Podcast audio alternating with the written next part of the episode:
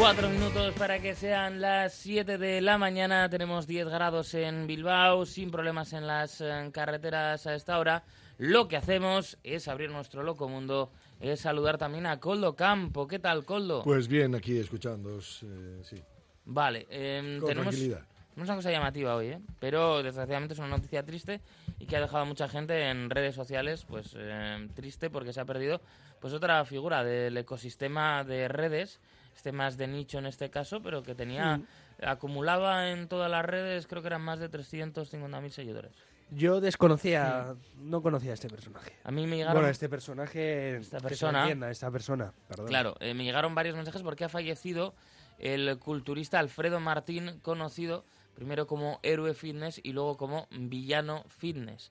No sé si habéis oído hablar de esto, mm, ganó bastante popularidad en los últimos, en el último año sobre todo, porque em, hay varios influencers No ha habido controversia con los esteroides y demás. Claro, efectivamente, él era, por eso pasó de, de héroe a villano, porque él era un gran defensor del uso de anabolizantes. Ya. Eh, y bueno, pues ¿Cómo ha eh, terminado? ha fallecido.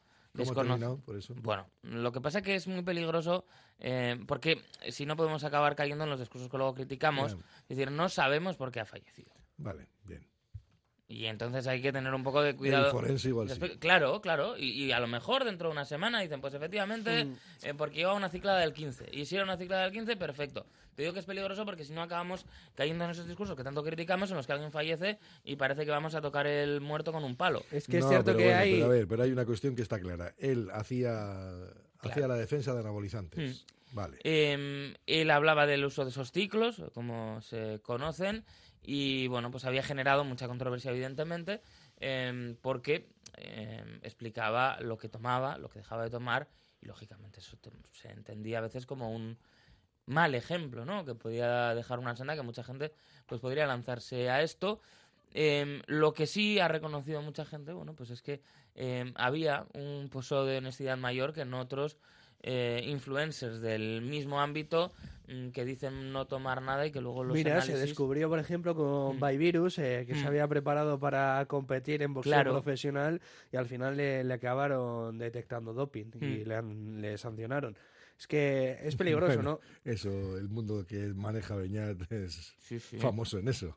Claro, Bueno. claro. Eh, y eso que es un deporte que, bueno, pues ha hecho un ejercicio De limpieza, ¿no? Digamos. sí, incluso de afrontar el pasado, ¿no? Porque en el caso del ciclismo, por ejemplo, bueno, pues se ha ido a mirar eh, en época, lo que se había hecho en épocas pretéritas, cuando seguramente lo más interesante para el deporte en términos de imagen era dejar que, que el agua corriera. Y decías que había Bueno, habido reacciones ocurrido- por eso- parte de algunos influencers. Eso ha ¿no? ocurrido con otros deportes. Hmm, que corre el agua. Han dejado que pasen las cosas y, y ahí queda. Sí, ha habido, por ejemplo, la reacción de, de Jordi Wild, en que, bueno, pues hacía ese llamamiento a eh, tratar de saber en un futuro si eh, el consumo de anabolizantes Mm. podía haber tenido que ver, pero decía que el momento ahora era de dar pues el pésame a la, a la familia. Eso es, decía, no sé qué le ha pasado, pero si ha sido por el uso de sustancias, que quizás no. Esto da para reflexionar sobre esa normalización del uso de anabolizantes en los últimos años, pero simplemente, pues, eh, Jordi Wild en este caso, que trasladaba sus condolencias a la familia, pero bueno, estamos viendo a muchos influencers por diversas cuestiones, pues, eh, dejar el mundo, ¿eh? Lo hemos visto y muchas eh, veces por, por arriesgarse a hacer contenido. Claro, eh, a veces con esa relación, efectivamente, con lo que está consumiendo los seguidores. Pero bueno, pues era un personaje interesante porque además había estado en nuestras listas de gente de la que hablar en el TIC Show y finalmente pues no, no ha sido así porque es verdad que ha sobrevivido a la sección, pero bueno, ¿Qué vamos a hacer? Sí. Bueno, la vida es así, de dura. claro. Ahora, vamos a otra cosa.